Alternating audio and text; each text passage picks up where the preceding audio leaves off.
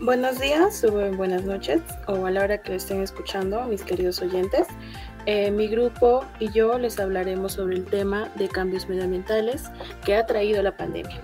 Por ello, mi grupo está conformado por Nicole Segarra, Jean-Paul Palomino, Milagros Montañez, Eduardo Suárez, María Angélica Tonder, Liliana Villafuerte y mi persona, Ivette Melet.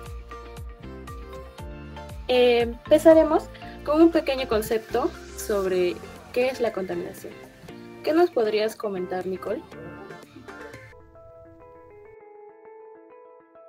Mm, gracias por el pase, Ivette.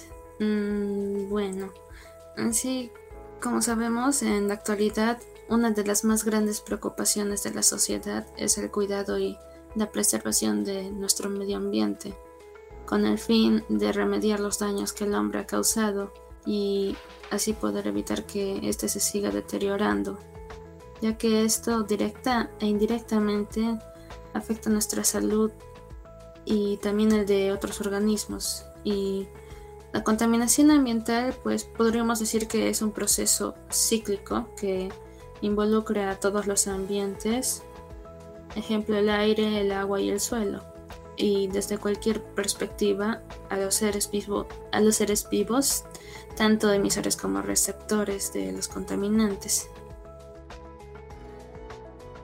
Habiendo escuchado este concepto general, eh, hablaremos sobre específicamente nuestro tema. ¿Qué nos podrías comentar, María Angélica, sobre la contaminación en la pandemia? Eh, bueno, gracias por el pase. Eh, bueno, si bien sabemos, la llegada del coronavirus ha generado muchas muertes. por otro lado, en el ambiente se han reflejado efectos positivos y negativos que hay por la pandemia.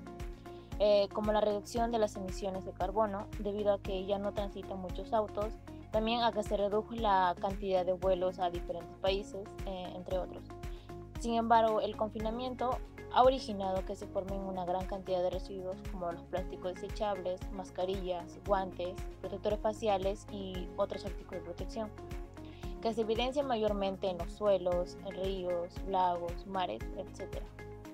Además, el aumento en la formación de las aguas negras debido a que hay una gran cantidad de personas en una vivienda, que luego estos desechos van a parar al mar, eh, siendo muy alarmante en algunos países estos tipos de contaminación, debido a que son muy poblados, provocando que se formen focos infecciosos.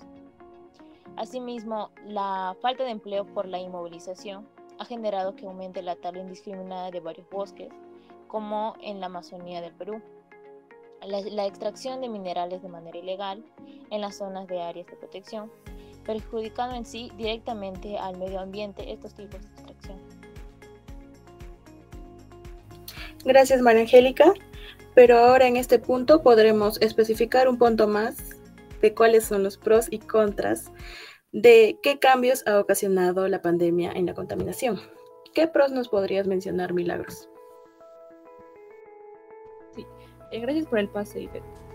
Bueno, para hablar sobre los efectos positivos de la pandemia, a mí me gustaría iniciar mencionando que, si bien la pandemia de coronavirus es un problema de salud y seguridad humana grave, este también ha incentivado que las personas, empresas y gobiernos cambien sus comportamientos y patrones cotidianos para contener este virus, E incluso la directora ejecutiva del programa de las, Naciones Unidas para el Medio Ambiente, Inger Andersen, reflexiona que la pandemia del coronavirus podría verse como una oportunidad para construir una economía diferente, una en que las finanzas y las acciones impulsen empleos sostenibles, también impulsen el crecimiento verde y una forma distinta de vida.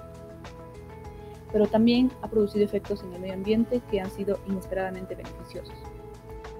Últimamente se menciona que el medio ambiente al fin se ha tomado un respiro, y esto se debe a los impactos positivos visibles de la pandemia, como la mejora de la calidad del aire o la reducción de las emisiones de gases de efecto invernadero.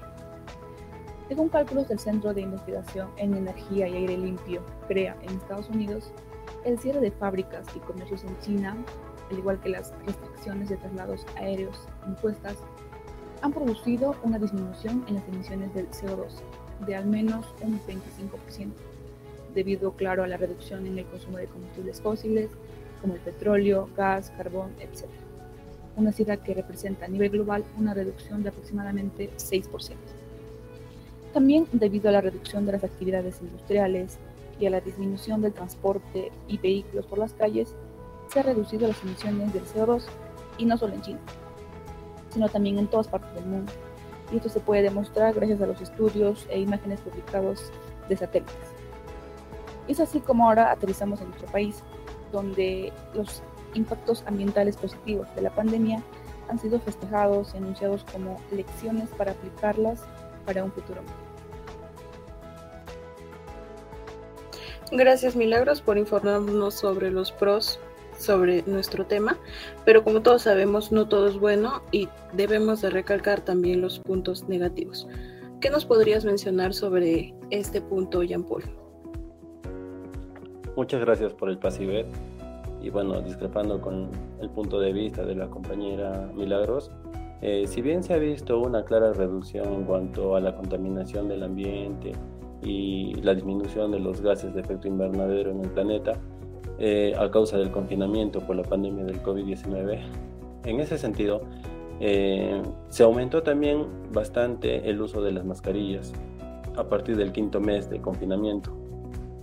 Desechos médicos como las mascarillas, guantes usados y las batas generadas diariamente por los hospitales y en algunos casos por parte de la población provocó el uso indiscriminado de estos, ya que el gobierno incentivó a la población el uso periódico de estos implementos ¿no? para evitar el contagio. Eh, si bien es cierto, el reciclaje adecuado de estos residuos puede ser una excelente solución, eh, no todo es factible, ya que esto también se puede convertir en un foco infeccioso, no solo a nivel de contaminación ambiental, sino también a nivel de contagio.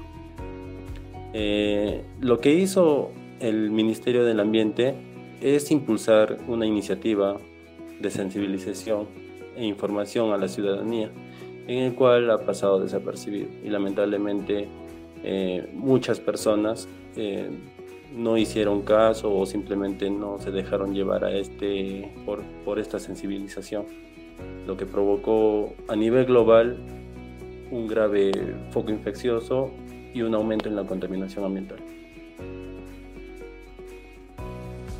Hemos podido escuchar los conceptos, los pros y contras sobre nuestro tema, por ello daremos algunas conclusiones.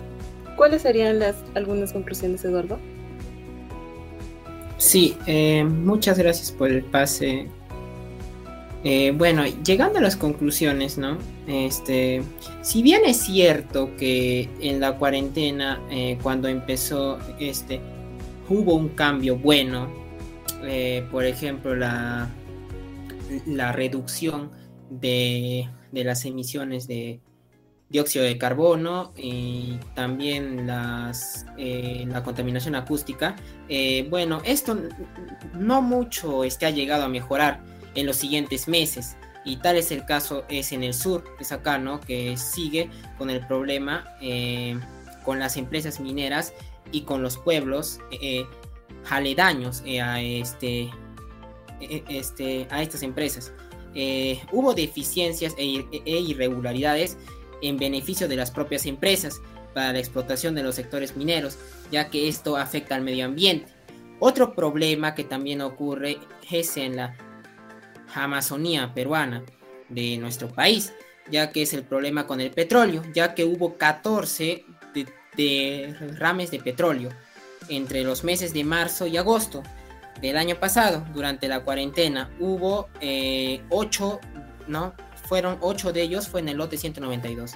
Y bueno, si bien el gobierno y las entidades que están encargadas de cuidar nuestro medio ambiente tienen que encargarse de esto, también está en este, eh, este nosotros, ¿no? En nosotros está eh, cuidar nuestro medio ambiente. Por ejemplo, en Cusco, de una forma clandestina, hubieron incendios que fueron en diversas ciudades, ¿no? Lo cual se realiza en forma ilegal. Y siguiendo las conclusiones que no hay un buen manejo de, las mascarillas, ya que estas mascarillas requieren aproximadamente 400 años para, para poder degradarse, ¿no? Degradarse y los guantes son 30 años. Entonces, eh, ahí finalizo con mi conclusión. Gracias. Bueno, por último, hay que tener en cuenta que la destrucción de los ecosistemas naturales, el comercio ilegal de fauna silvestre y la contaminación no solo amenazan a la salud del planeta, sino que también pueden provocar más pandemias y crisis climáticas. Esperemos que les haya agradado nuestro podcast y que hayan podido informarse un poco más sobre este punto tan importante, que es la contaminación en la pandemia.